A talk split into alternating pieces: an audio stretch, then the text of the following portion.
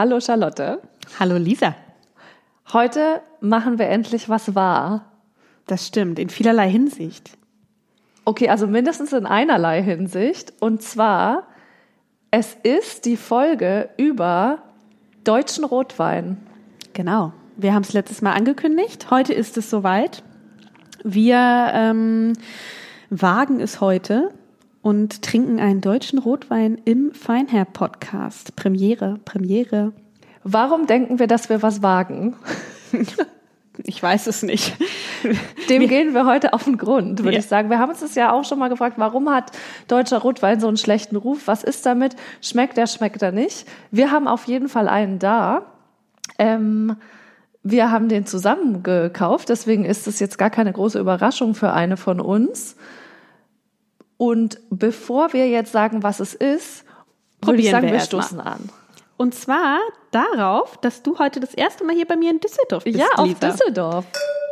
Uh, cheers. Das war laut.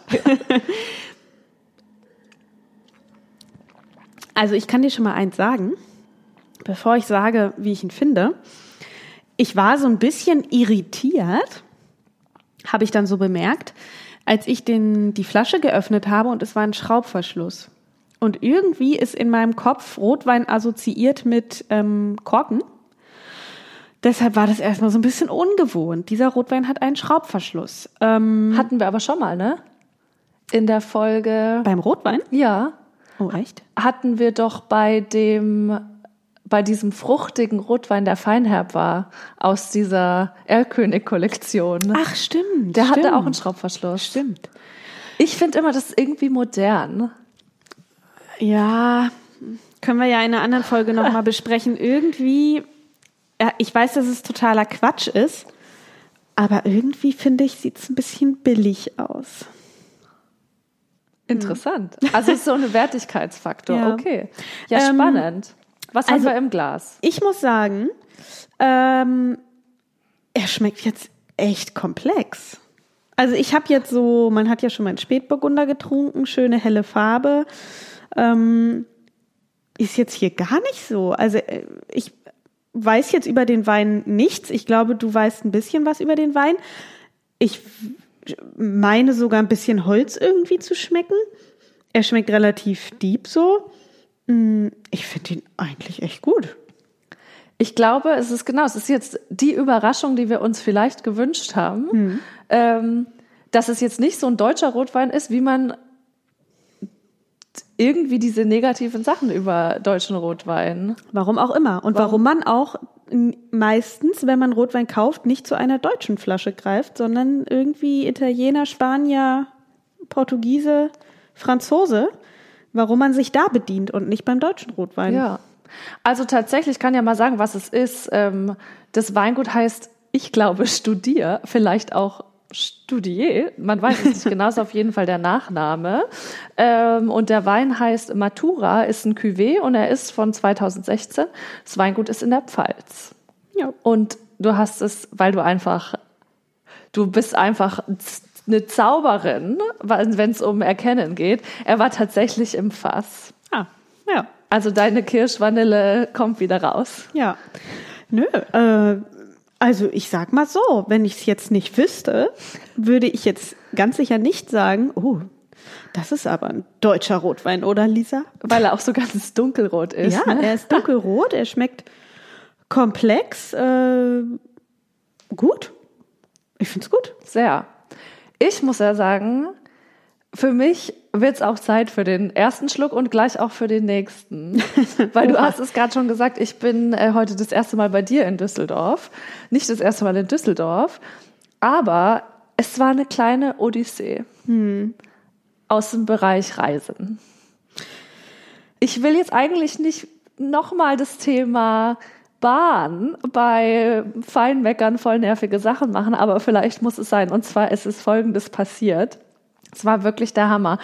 Ähm, ich bin sehr, sehr früh aufgestanden heute Morgen. Und dann bin ich zum Bahnhof und alles war gut. Und dann bin ich in den Bahnhof rein und auf der riesengroßen Anzeige ähm, habe ich nach meinem Gleis geguckt, alles super, ähm, pünktlich. Und dann in der Zeit zwischen Eingangshalle und Gleiserreichung, Die ja bekanntlich sehr lang sein die kann. sehr lang sein kann, ähm, war die ersten 15 Minuten Verspätung.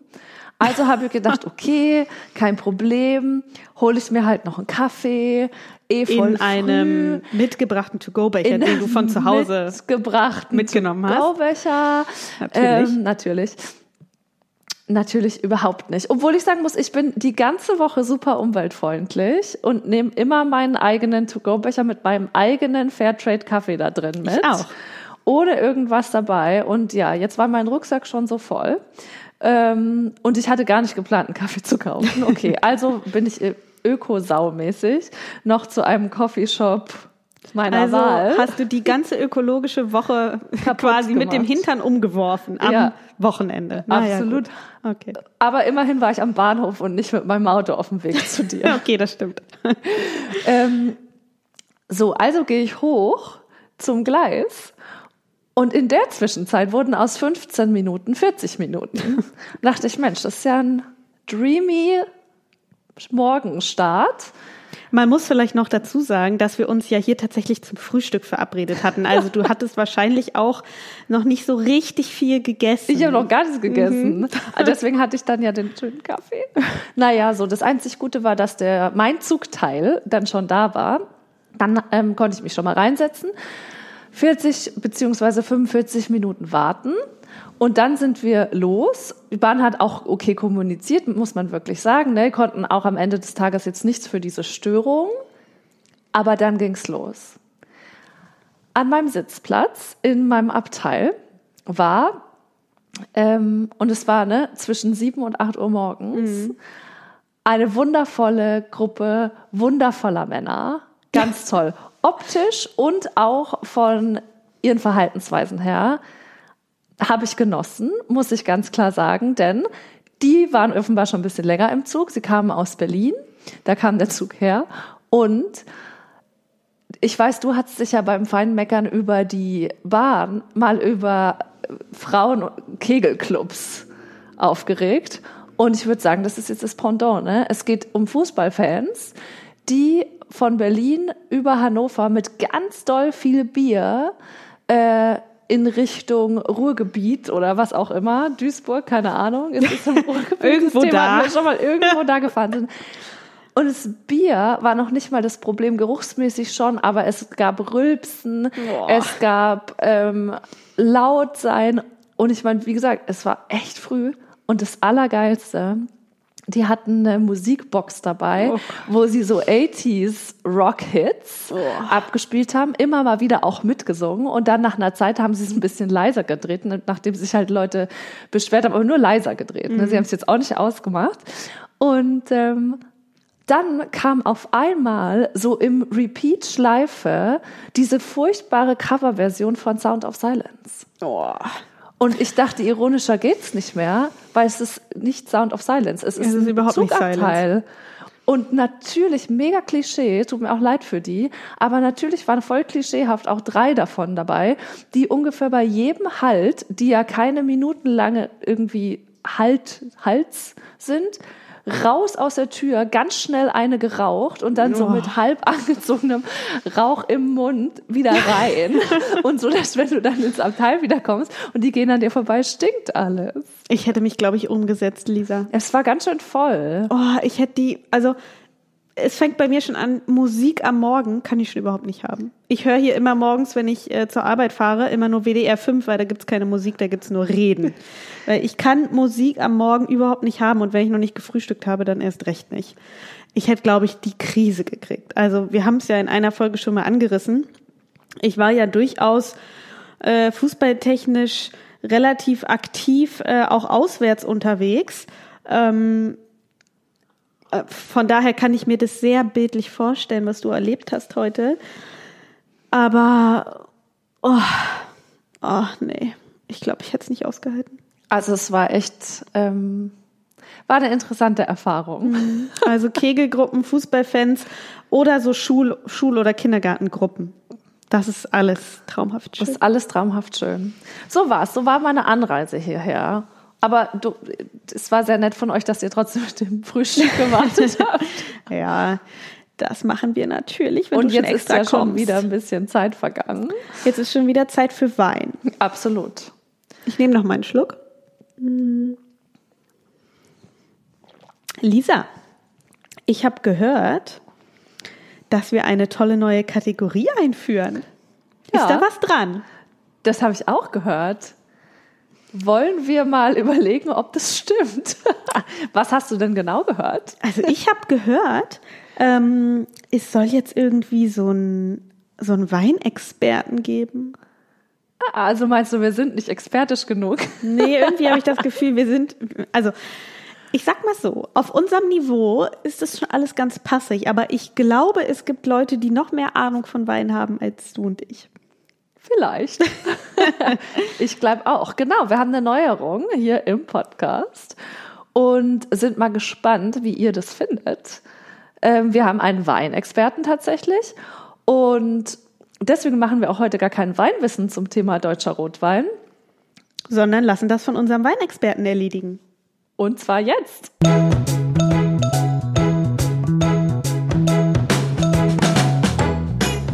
Weinherr Podcast präsentiert Der Weinexperte. Wissen über unserem Niveau. Wir haben ihn mal im ersten Schritt gefragt, was sind die drei Sätze, die du am alleröftersten hörst im Weinladen über deutschen Rotwein? Deutsche Rotweine werden ja jetzt immer besser. Nein, danke. Keinen deutschen Rotwein. Das können die noch nicht so gut wie die Italiener oder die Spanier. Dornfelder? Nee, das ist doch so ein süßer Supermarktwein. Ja, äh, so oder ähnlich hätten wir uns eventuell auch äh, geäußert im Weinladen oder haben sozusagen. Oder im Ähm. Podcast? oder im Podcast.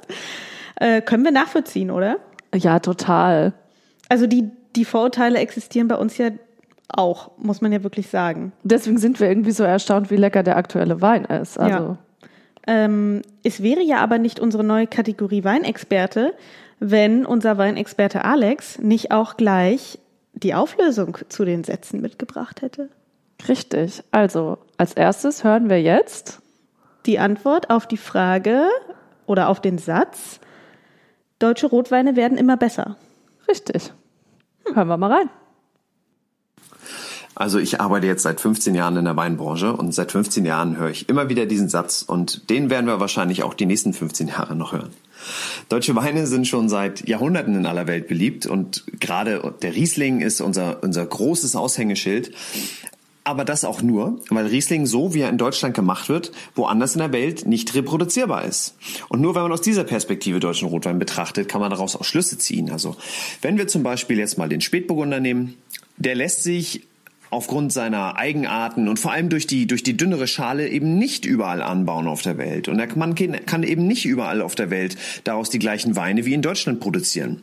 Wir können hier sehr wohl überall Merlot, Cabernet Sauvignon und Shiraz anpflanzen äh, und daraus auch passable Weine machen. Wir haben aber dann das Problem, dass gerade robuste und durch diese viel, viel dickere Schale sehr widerstandsfähige Sorten, wie zum Beispiel Cabernet Sauvignon, nur mit viel Arbeit im Weinberg zur vollen Reife gelangen. Aber nicht, weil die Winzer oder, oder weil unser Terroir dazu nicht in der Lage wären, sondern weil die Rebsorte wie ein Sportwagen in der Tempo-30-Zone vollkommen übermotorisiert ist. Die Rebe hat also bedingt durch die dicke Schale einen unverhältnismäßig hohen Schutz vor äußeren Einflüssen, wie zum Beispiel Hitze, die es aber in unseren Weinbergen ja gar nicht braucht. Und deswegen ähm, brauchen die in unserem eher bescheidenen Klima einfach viel, viel mehr Zeit, um auszureifen. Der Unterschied zu Rotwein aus anderen Ländern ist also gar nicht, dass unsere Winzer solche Weine nicht herstellen könnten, ähm, sondern dass wir solche Rotweine ja eigentlich gar nicht produzieren wollen, sondern wir wollen einen Rotweinstil, der genau wie unser Riesling in der Lage ist, die, die klimatischen und bodenbedingten Eigenarten unserer deutschen Weinberge abzubilden. Und dazu brauchen wir eben einheimische Rebsorten. Was einem letztendlich schmeckt, ist eine vollkommen andere Frage. Und das muss natürlich jeder selber beantworten. Ja, Charlotte. Ich glaube, so ungefähr hätte ich es auch erklären können. Also hörte sich an wie unser Weinwissen, oder? Finde ich auch. Also, ich finde, man merkt gar nicht, dass er ein Experte ist. Nee, finde ich auch. Ja, Ähm, ja, wieder was gelernt, ne? ja würde ich auch sagen. tatsächlich ähm, war ja der, die zweite These sozusagen oder das zweite, was er gesagt hat, was er so oft hört, nämlich, dass die Deutschen keinen Rotwein machen können. Ähm, finde ich, ist es Top 1 Klischee. Ja, finde ich auch. Also bin ich mal gespannt, wie er das jetzt auflöst. Jo, wir hören noch mal rein.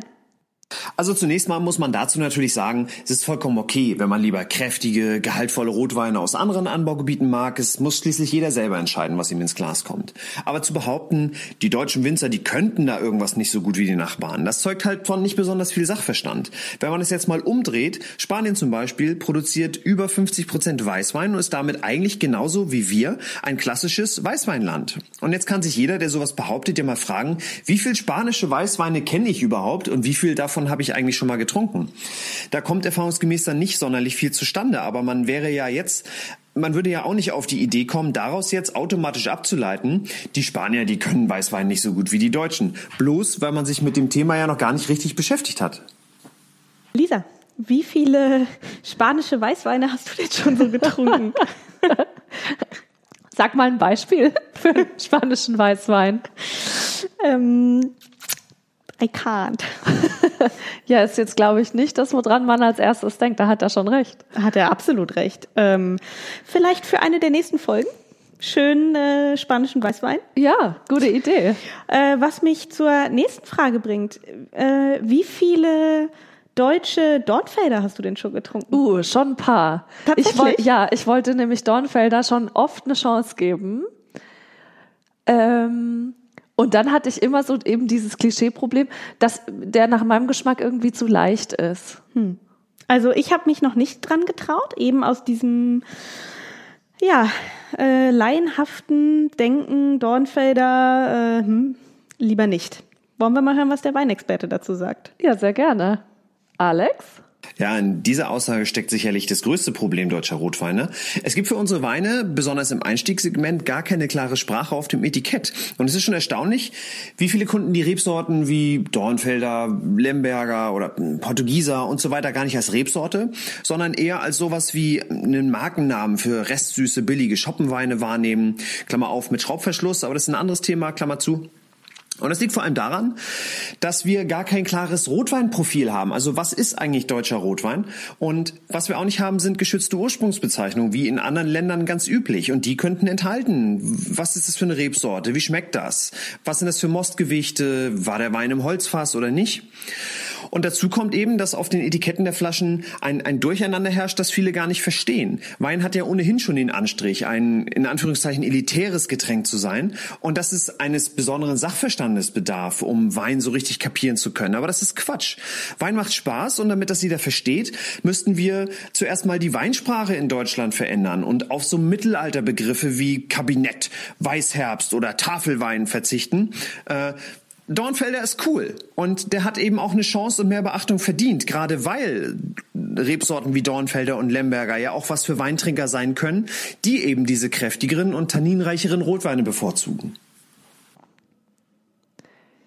Was ich richtig cool finde, so als hätten wir es so bestellt, haben wir aber nicht. Nein. Ähm, dass Alex ja eigentlich genau das sagt, wofür wir auch stehen, dass man sagt, hey, man hat also man muss nicht alles wissen, man muss nicht schon äh, tausend Begrifflichkeiten kennen, sondern ja, wir wollen ja auch die Weinsprache verändern. Wir haben einfach Lust und es soll Spaß machen, ob jetzt deutscher Wein oder sonstiger. Also mir ist Alex sympathisch. Ich finde es auch gut. Sagt uns gerne, wie ihr die Kategorie Weinexperte findet. Ähm, wir finden es aber gut, von daher machen wir es eh weiter. oh Gott, das klingt jetzt ja richtig ähm, hörerorientiert. Ja, wir sind so. äh, der hörerorientierte Podcast. Wir sind aber der hörerorientierte Podcast, denn wir liefern jetzt mal richtig ordentlich ab. Und zwar haben wir ja in der Urban City Live Folge euch gefragt, ob ihr das Wort ausreservieren kennt, weil ich ja finde, dass das was ist, wo man sich richtig drüber aufregen kann, dass wenn ich wo anrufe ähm, und will zum Frühstück oder zum Abendessen am Wochenende reservieren, das dann voll ist und aus genau, meiner Sicht es ist voll und nicht ausreserviert. Ja. So, wir haben, wir 100 haben 100 Leute Leute gefragt. gefragt. Wir haben alle unsere Instagram-Follower gefragt. Und das sind mehr als 100 Leute. Ja. Hallo. Und was ist rausgekommen? Oh Gott, wie dunkel ist dein Display eingestellt? Ach, Ich habe nämlich Lisa, das ist ja überraschend. Naja, du hast so getan, als wäre 0%. Äh, Ja, es sind nicht 0 Prozent, aber die schöne Zahl 33 Prozent äh, haben gesagt, Logo ausreserviert äh, äh, existiert und äh, 67 Prozent haben gesagt, äh, einfach nur Nein. Ausreserviert, das Wort existiert nicht. ja, ich finde, das ist ein Erfolg, Erfolg für mich. Äh, 30 Prozent, das sind ein Drittel aller Leute. Und ich habe auch eine Theorie. Ich glaube, das hat was mit mit der Bildung zu tun. Nein, ich glaube, das hat was mit Nord-Süd zu tun. Ich habe nämlich geguckt, wer. Ach, tatsächlich? Ich habe da eine Auswertung zugemacht. Ach. Ich habe ein bisschen geguckt, also jetzt nicht alle, ne, aber ich habe ein bisschen geguckt, wo kommen die Leute so her, wenn man es erkennen kann. Und ich komme ja selber aus Süddeutschland und es waren einige dabei, die auch aus Süddeutschland kamen, die kannten das Wort. Ach, das ist ja witzig. Ich wollte sowieso mal vorschlagen, also ich meine, äh, in jeder Folge entwickeln wir irgendwie fünf Ideen für neue Folgen, aber ich wollte sowieso Aber heute gerne setzen wir alles um. äh, mal mit dir über die Unterschiede, also Wort, Sprachunterschiede ähm, in Deutschland sprechen. Und damit meine ich jetzt nicht Akzente, sondern ähm, dass zum Beispiel das Endstück des Brotes ja in Hannover Knust heißt und ich weiß nicht, wie es in München heißt. Scherzel. Okay, gut. oh Gott. Ja, genau das meine ich. Wie Also heißt da, es denn hier? Im Rheinland. ja, das weiß ich noch nicht. Dafür habe ich hier mit noch keinem das Endstück eines Brotes gegessen. Du Aber musst das, mal Bäckerei. Fachpersonal dazu befragen. Das kann ich rausfinden. Aber mir ist, ähm, als ich, äh, ich war ja nach dem Studium für neun Monate in Australien und äh, habe mich da mit anderen äh, Deutschen ausgetauscht, die über ganz Deutschland verteilt äh, ihre Herkunft hatten.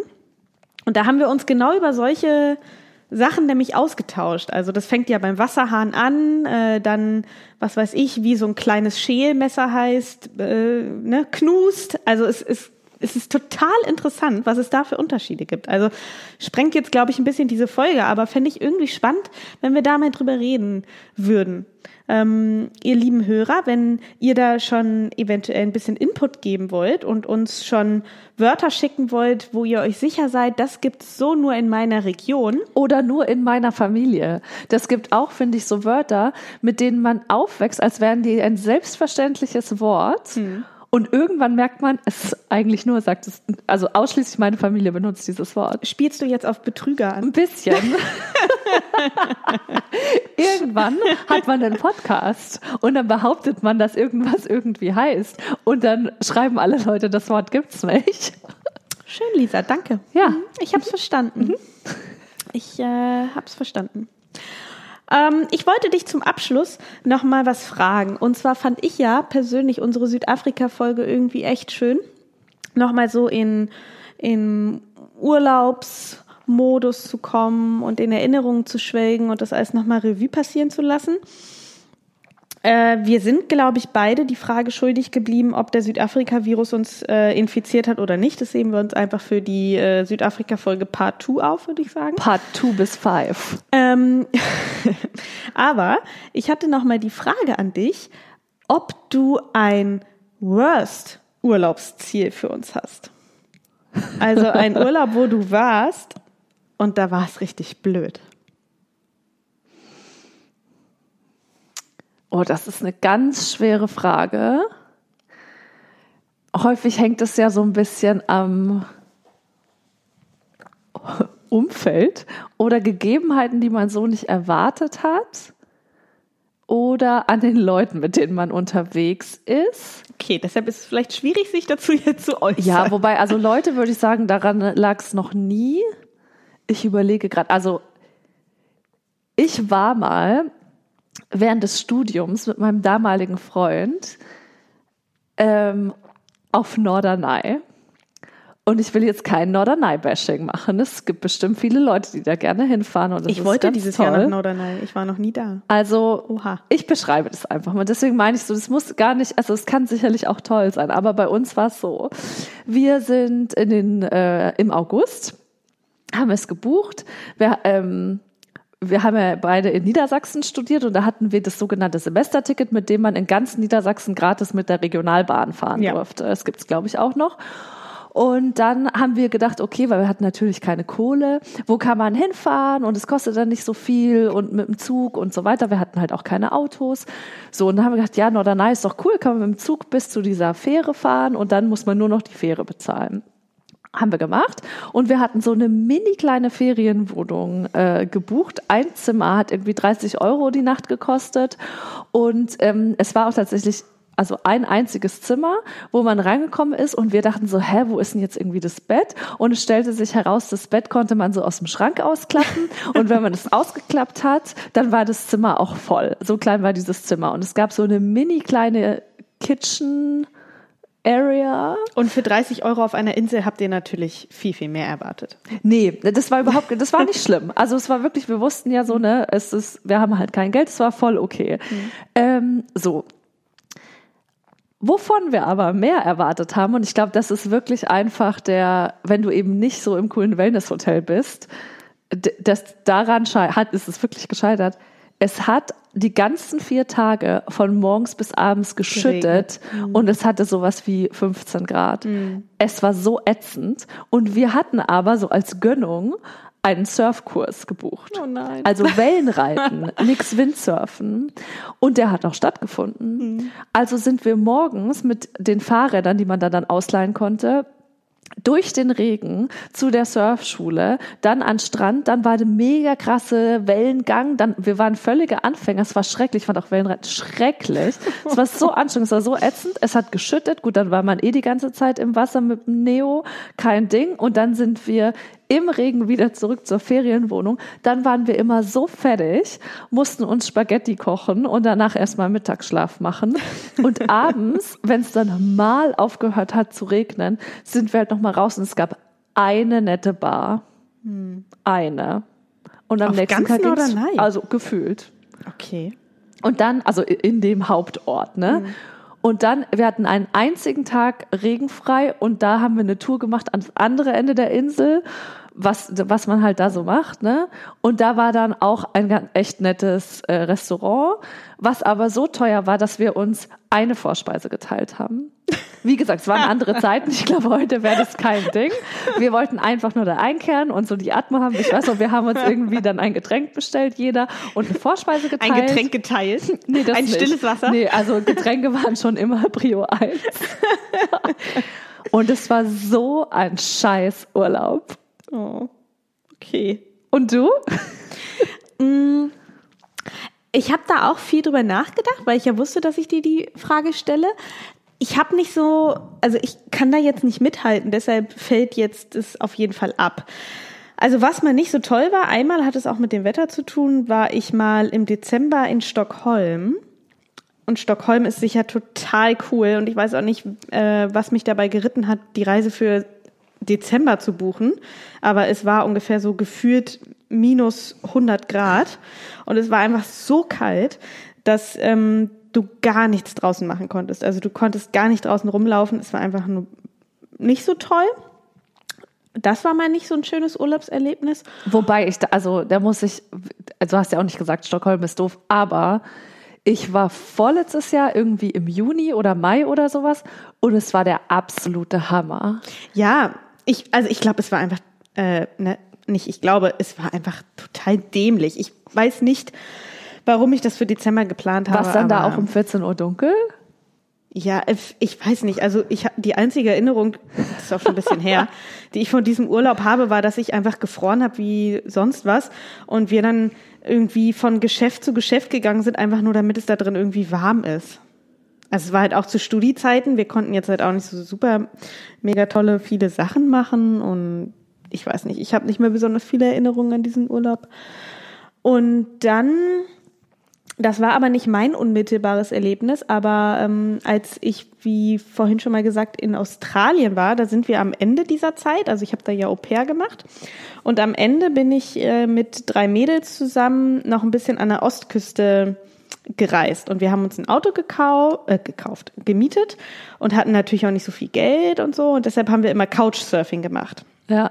Und das ist ja umsonst und du pennst dann da einfach irgendwo. Das hat die meiste Zeit auch total gut geklappt. Und einmal waren wir aber bei so einem Ehepaar und irgendwie auch nur eine Nacht. Und irgendwie, als wir da ankamen, kamen die uns schon so ein bisschen komisch vor und so. Und dann ist das ja oft so, dass man dann mit denen irgendwas macht und so, ne? Weil man schläft da ja umsonst und dass man dann irgendwelche Aktivitäten zusammen macht. So, dann wollten die zusammen kochen. So, dann haben wir zusammen gekocht, also mit sechs Leuten und auch gegessen so. Und das war aber so voll komisch von der Atmosphäre. Und wir wollten am nächsten Tag zum Sonnenaufgang an so einem Strand sein, wo immer Kängurus zum Sonnenaufgang hinkommen. Deshalb mussten wir halt auch Oh, ziemlich früh ähm, raus am nächsten Morgen und haben dann früh gesagt, dass wir schlafen gehen. Und dann haben wir in zwei, also wir waren ja vier Mädels und dann haben wir zwei Zimmer da gehabt bei denen. Und in dem Zimmer, wo, wo ähm, meine eine Freundin und ich drin waren, da war auch alles okay. Aber die anderen beiden, die hatten dann wohl die Nacht aus der Hölle.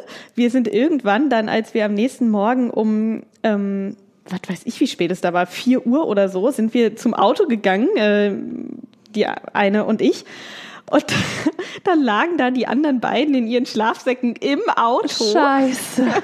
weil irgendwie wohl deren Zimmer so eklig war und die sich da überhaupt nicht wohlgefühlt haben und dann irgendwann kurz vorm zu Bett gehen äh, haben die irgendwie so eine tote eingetrocknete Kröte da irgendwo in der Zimmerecke ge- Oh. Und dann hat's denen irgendwie gereicht und dann sind die ins Auto umgezogen und haben da natürlich aber auch kein Auge zugekriegt und ähm, ja, dementsprechend äh, spaßig war dann der nächste Tag. Aber also das war jetzt nicht mein unmittelbares Erlebnis, aber mh, naja. Aber ich glaube, für ähm, so Leute, die so mit Tieren super empfindlich sind, ist ja Australien eigentlich auch nicht so der Place to be, oder? Da gibt's doch total viele so. Ja, auf jeden Fall. Also es heißt nicht, dass es normal ist in der Unterkunft. Das genau, aber du erwartest sagen, ja nicht in so einem Privathaus. Also wir Nee. waren alle Au pairs, das heißt, wir haben ja alle da auch in der Familie gewohnt, in der australischen Familie. Und unsere Familien hatten jetzt keine eingetrockneten äh, Riesenkröten im Schlafzimmer sitzen. So, also ich weiß ja, wenn da jetzt eine Spinne, eine lebende Spinne an der Decke gehangen hätte oder so, das wäre jetzt, glaube ich, also ich hätte dann gehen müssen aus dem Zimmer, aber das wäre jetzt normaler gewesen. Aber irgendwie, ja, haben die sich da so unwohl gefühlt. Oh Gott. naja, ja, so viel dazu. Ja, okay, da kann ja jetzt mein äh, Norderney-Regenurlaub nicht richtig mithalten. Das finde ich auch ein bisschen creepy. Ja, in diesem Sinne, Lisa, oder? Würde ich auch sagen. Nehmen wir nochmal einen Schluck vom Ja. Rotwein. Vom deutschen Rotwein, ähm, der sehr, sehr lecker ist. Vielleicht führen wir das ein bisschen weiter, oder? Machen wir hin und wieder mal Mal eine deutsche Rotwein, Weine. Deutsche Rotweinfolge. Also ich habe ja gehört, Dornfelder, also soll sehr interessant sein. Soll sehr interessant sein, vor allem für Leute, die Tannine gut finden. Cheers. Cheers.